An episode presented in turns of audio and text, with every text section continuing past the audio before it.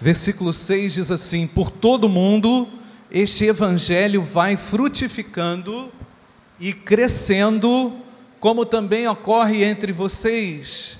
Acho que esse versículo está aí na tela. Desde o dia em que ouviram e entenderam a graça de Deus em toda a sua verdade. Irmãos, um detalhe importante nesse texto que faz uma grande diferença. Compreender a graça de Deus na vida para a vida. Compreender com profundidade os efeitos dessa graça que transborda, que faz com que o coração do crente, o coração do servo, do filho de Deus, não fique refém das mazelas do dia a dia, dos comprometimentos emocionais, dos comprometimentos espirituais. Irmãos, não há, dentre as cartas de Paulo, uma que fale tão bem sobre a graça, tão é, de forma clara, que explique de forma clara sobre a graça, como a carta aos Colossenses. Se você quiser saber o que é graça, se aprofundar nessa graça, receber de Deus graça para se tornar frutífero, porque aqui há uma relação entre fruto e conhecimento da graça. Fruto não é exclusivamente as minhas habilidades ou as suas habilidades, sejam elas quais forem, quais áreas forem. Você pode ser uma pessoa muito boa em muitas coisas, mas se não é a graça que te faz frutificar, talvez você seja simplesmente uma pessoa eficaz. Mas o apóstolo Paulo não está falando das virtudes naturais. Ele está falando uma virtude que é sobrenatural, que é frutificar mediante o conhecimento, a compreensão da graça do Senhor. E como nós precisamos disso ainda, irmãos? Como todos nós precisamos da graça abundante do Senhor, ninguém aqui pode dizer que não precisa mais da graça de Deus. A graça de Deus foi manifesta e foi, foi revelada a nós para a salvação, mas ela precisa ser revelada e manifesta para a santificação, para a frutificação. O crente, o cristão que se exclui da graça de Deus, na verdade, caiu, fracassou. O apóstolo Paulo fala em outras situações sobre pessoas que caíram, que fracassaram, que foram, se tornaram infrutíferas, porque desprezaram a graça. Agora é interessante que o apóstolo Paulo viveu dois anos em Éfeso, e nos dois anos que viveu em Éfeso, pôde fazer um, um, um, mapeamento estratégico de toda a região da Ásia e fazer com que toda a Ásia ouvisse do Evangelho. Não é incrível, irmãos? Colossos ficava a 160 quilômetros de distância de Éfeso. Falar de 160 quilômetros é tranquilo, né, Fernando? Para você, para nós hoje, que vamos pega, pega o carro, é o que? 80 por hora, 90 por hora, em duas horas, você faz um percurso desse. Qualquer dia vai ser assim daqui a BH. Amém ou não, igreja? Amém. Mas o ar-condicionado vai chegar primeiro do que essa obra. A nossa fé vai ser maior. Amém, irmãos? Mas o que eu estou querendo dizer? Que o indivíduo a 160 quilômetros, naquela ocasião, andando de carroça, a 4 quilômetros por hora, um pouquinho mais, subindo e descendo, sem pavimentação. E o texto em Atos, irmãos, capítulo 19, nos dá precisamente o que aconteceu e durou isso por espaço de dois anos, Atos 19, 10, de tal maneira que todos os que habitavam na Ásia ouviram a palavra do Senhor Jesus, assim judeus como gregos. Olha a transposição, não apenas aqui do elemento geográfico, mas a transposição cultural, porque judeus e gregos ouviram do Evangelho. Todos, somente a graça é capaz de fazer um movimento desse. Ação frutífera de um servo de Deus que produziu um rendimento de alta performance por causa da graça. E é assim, irmãos, que a graça se manifesta ainda hoje na vida dos cristãos. Tem espaço para a graça de Deus ainda no seu coração, irmãos? Será que há espaço para manifestação dessa graça? Às vezes a manifestação dessa graça, quando ela não ocorre de forma é, contínua, constante, acaba nos surpreendendo em um momento da vida quando mais precisamos dela, quando mais necessitamos dela.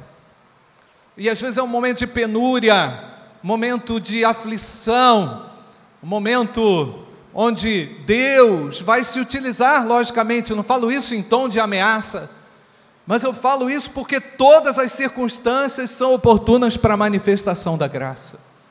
Deus age com a sua misericórdia grandiosa. E ali, aqui nesse texto, nós vimos também a citação de uma outra pessoa. Sempre quando nós vemos um nome na Bíblia, você pode prestar atenção, nome próprio, porque essa pessoa se tornou o quê? Referência, ou positiva ou negativa. E aqui vemos Epáfras, um servo fiel, ele não foi o fundador da igreja, o fundador da igreja foi Cristo, mas Deus usou Epáfras também porque ele foi fiel à graça que lhe foi manifesta. Ninguém pode dizer, queridos, igreja, presta atenção, ninguém pode dizer, ninguém pode arvorar para si com orgulho humano que fez isso, que fez aquilo, gente, isso é vaidade, isso é vaidade. Ninguém tem habilidade de fazer nada a não ser que Deus nos autorize. É verdade ou não, irmãos? A própria resposta ao chamado de Deus já é um ato de misericórdia de Deus em nosso favor, não é? Então, o apóstolo Paulo não fala isso para deixar uma placa de condecoração para que ficasse lembrada num tempo não é, determinado na frente da igreja, não, ele deixou isso registrado e hoje a gente pode falar que servos fiéis são realmente reconhecidos não pelos seus grandes feitos, mas pelos feitos de Deus através deles. E esse é o princípio, irmãos, da frutificação que nós tanto precisamos. É, William Barclay, que é um teólogo, eu fiz um, uma, uma leitura nesse comentário a respeito do livro de Colossenses, ele diz o seguinte: nesse ponto de partida da carta, encontra-se a doutrina da graça, de forma bem clara. O homem não é o que se tem e o que se faz a si mesmo, mas sim daquilo que foi feito por Deus. Não há tal coisa como um homem que se tenha feito sozinho. Há somente homens que Deus fez e homens que recusam deixar-se fazer por Deus. Paulo, apóstolo de Jesus Cristo, pela vontade de Deus, olha só, irmãos, isso aqui é a vontade de Deus. Eu estou aqui pela vontade de Deus. Eu faço o que eu faço pela vontade de Deus. Você está lá no seu trabalho e faz o que faz pela vontade de Deus. Ganha pouco ou ganha muito, faz ou ganha pela vontade de Deus. Tem saúde ou não tem saúde, tem ou não tem pela vontade de Deus. Produz bons resultados lá na sua vida acadêmica, o faz por causa da vontade de Deus. Nós temos que lembrar, irmãos, que nós precisamos ficar a cada dia mais reféns da vontade de Deus. A vontade de Deus, por vezes, é incompreendida, é rejeitada. Ah, mas eu não posso atravessar uma situação dessa. Realmente, Há muitas situações que nos apresentam algum descontentamento, mas realmente nós podemos concordar com a palavra que o apóstolo Paulo ensina, porque foi, recebeu sobre si a graça, ele diz que todas as coisas, o que irmãos? Cooperam. As boas e as aparentemente não tão boas. Deus está trabalhando não duvide, não duvide.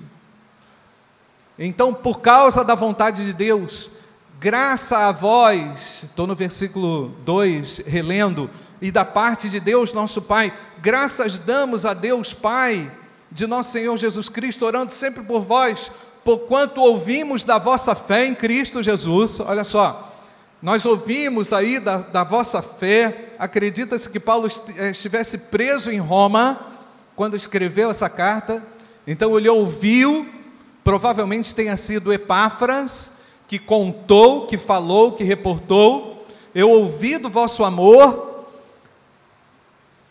eu ouvi da vossa fé e do amor que tendes para com todos os santos, e por causa da esperança que vos está reservada nos céus, da qual já antes ouvistes pela palavra da verdade do Evangelho.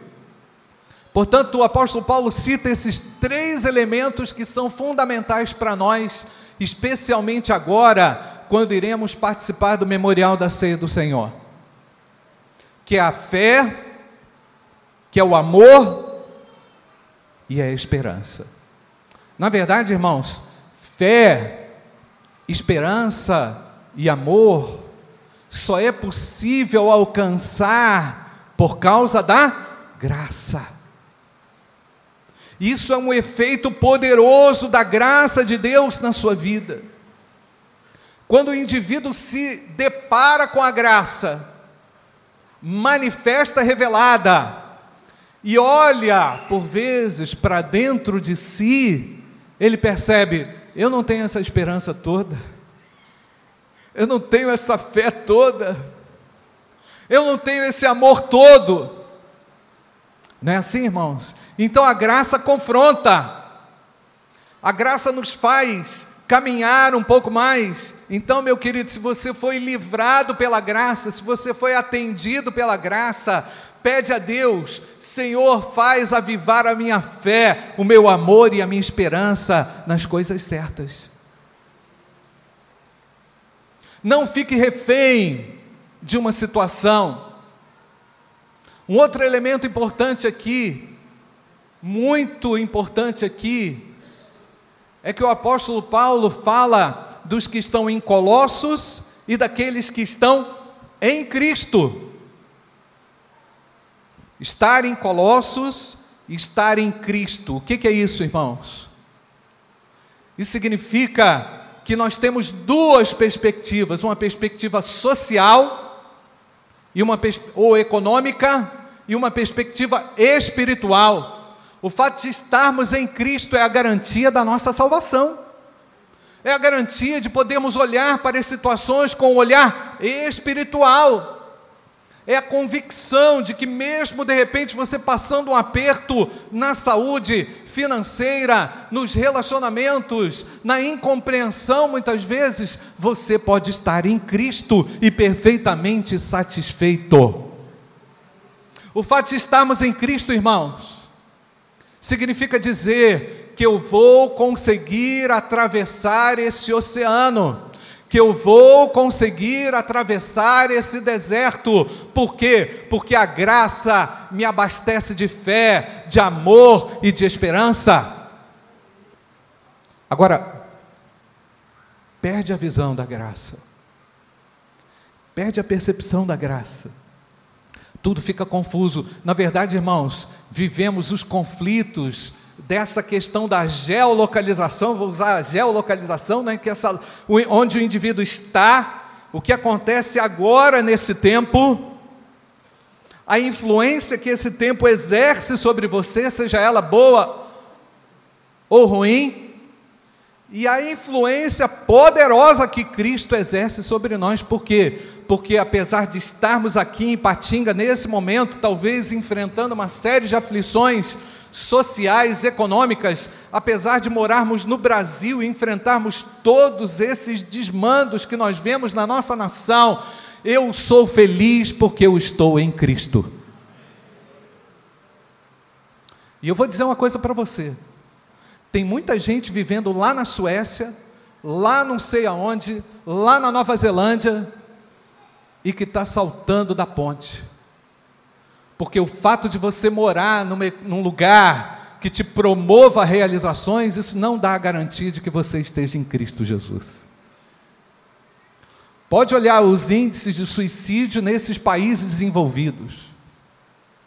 Isso não tem nada a ver com a satisfação perfeita do homem. Então o apóstolo Paulo fala de duas situações. Você vai ser relevante, ô, ô, ô, igreja de Colosso, você é relevante aí onde você está, da forma como você está, mas você está em Cristo, então você é duplamente satisfeito. Por quê? Porque você pode manifestar amor na realidade que você vive, você pode anunciar a fé salvadora na realidade que você vive, você pode desenvolver esperança no meio do caos.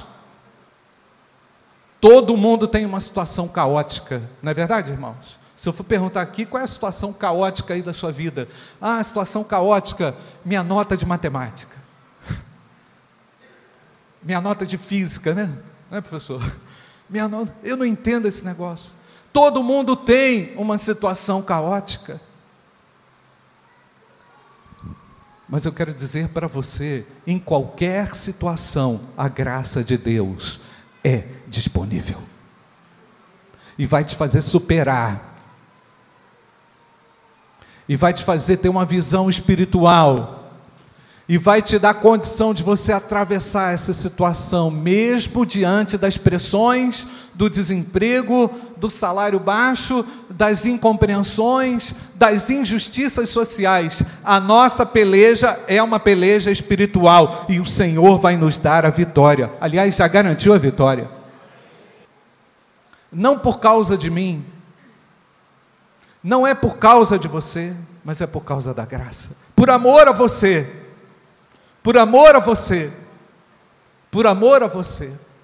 Então, se você está com uma enfermidade e não consegue solução para ela, a graça de Deus vai te ajudar. Se você está com um problema no seu salário, a graça de Deus vai te ajudar. Então, se você está com um problema no seu casamento, a graça de Deus vai te ajudar. Se você está com um problema na igreja, a graça de Deus vai te ajudar porque ela nos faz transbordar. É isso que o apóstolo Paulo fala, do transbordar, sabe, irmãos?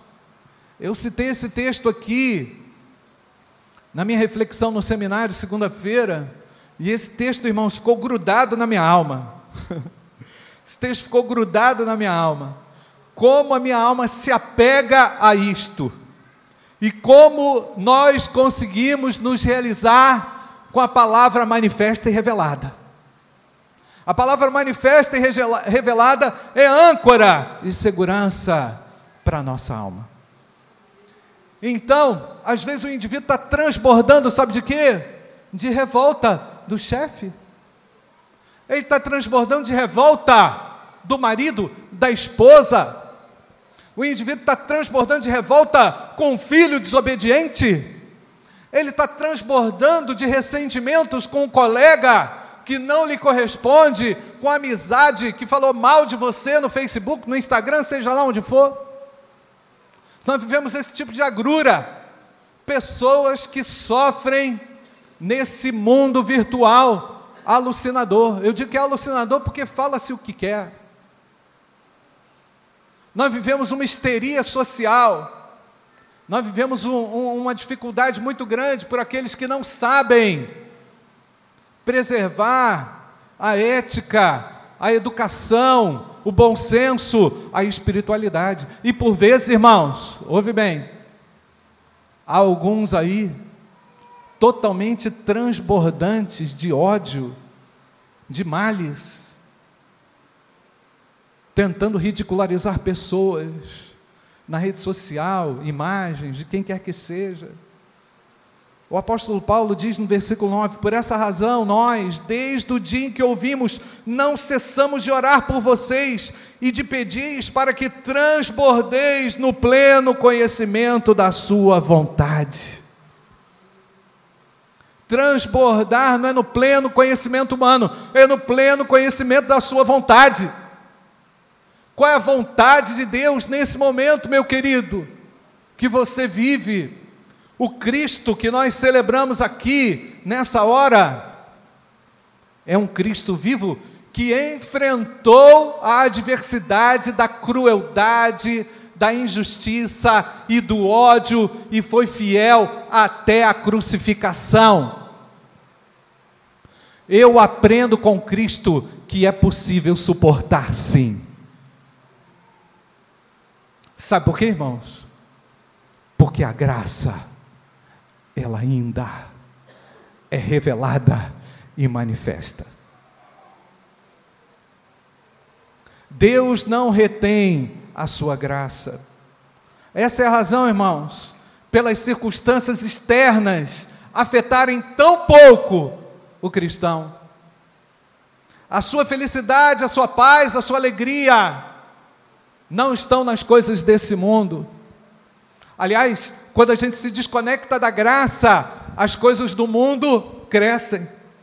Não é verdade, irmãos? O indivíduo fala assim: Ah, não queria que Jesus voltasse, não, porque está tão bom aqui.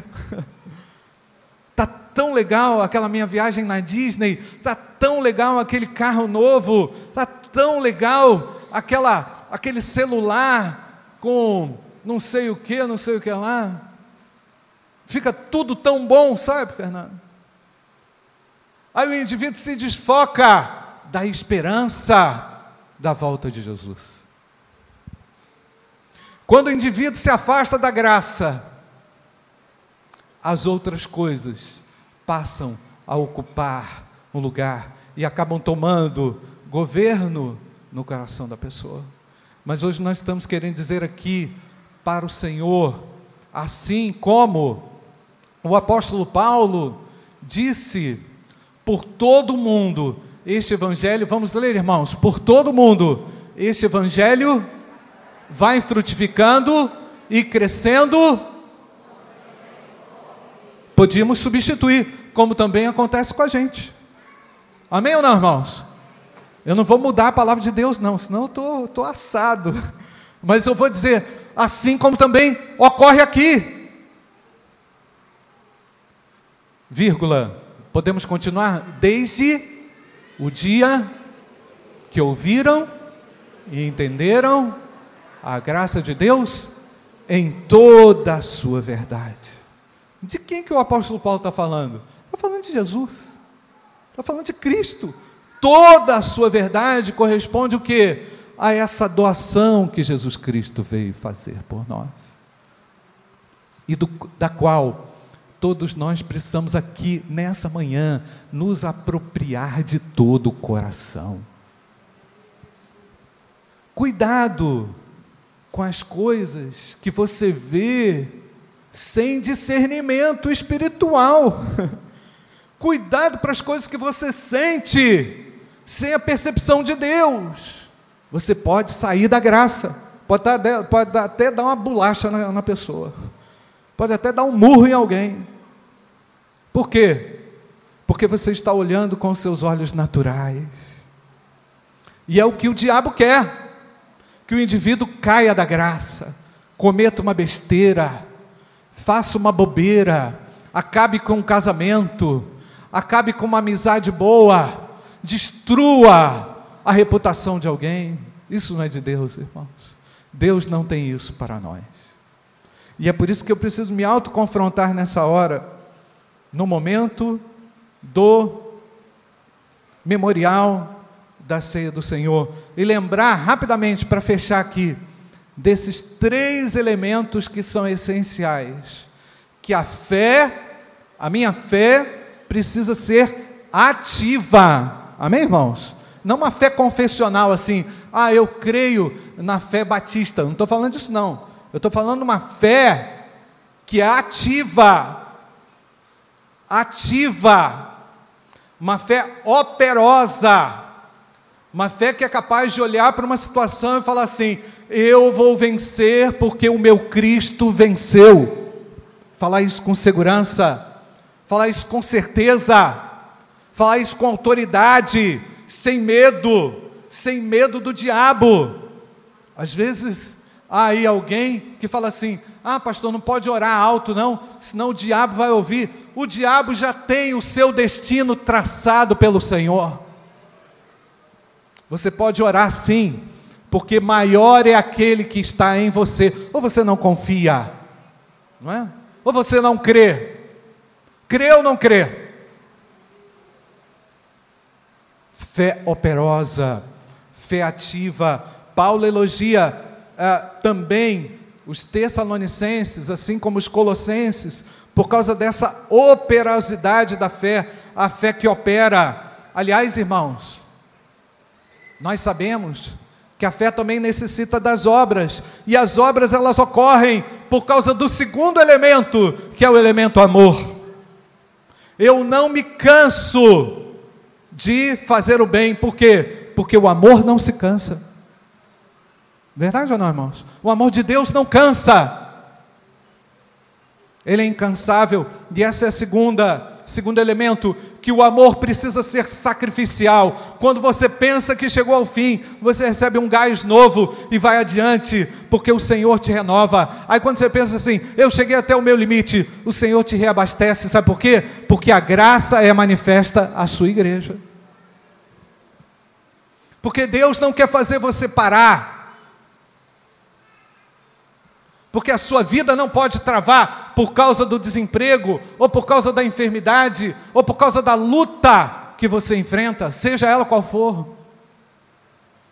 O amor vai te dar a percepção da grandiosidade de Deus no evento que você atravessa. Terceiro elemento, a esperança que precisa ser firme, sem vacilação, não conseguiremos resistir nas horas das provações sem a esperança. Eu tenho esperança da volta do Senhor e pode ser hoje. Amém, irmãos? Que o retorno dele não pegue ninguém aqui de surpresa. Que o Senhor, ao chegar, não diga assim para mim: Nossa, você ficou muito impressionado com aquela notícia na televisão. Você esqueceu que você pertence a mim? Você ficou muito impressionado porque o teu chefe te mandou embora? Você esqueceu que você é filho meu?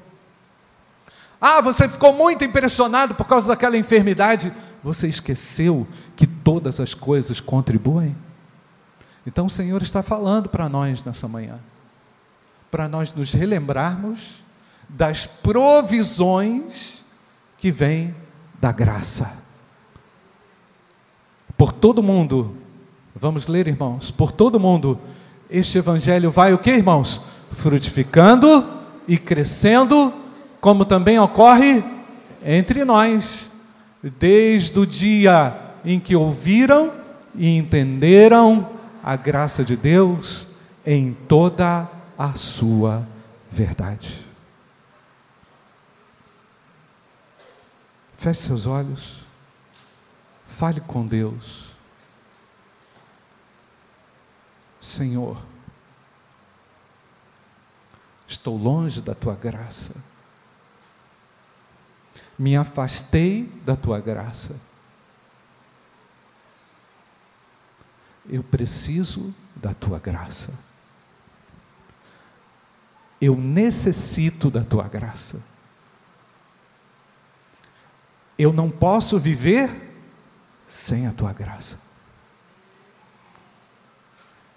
Vem me encher da fé, da esperança e do amor.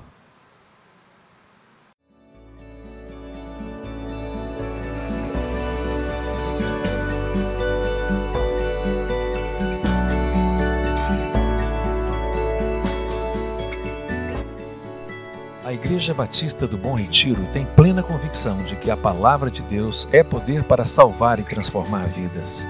Nosso desejo é que essa mensagem tenha alcançado seu coração. Para saber mais sobre quem somos e em quem acreditamos, acesse ibbrpatinga.com.br.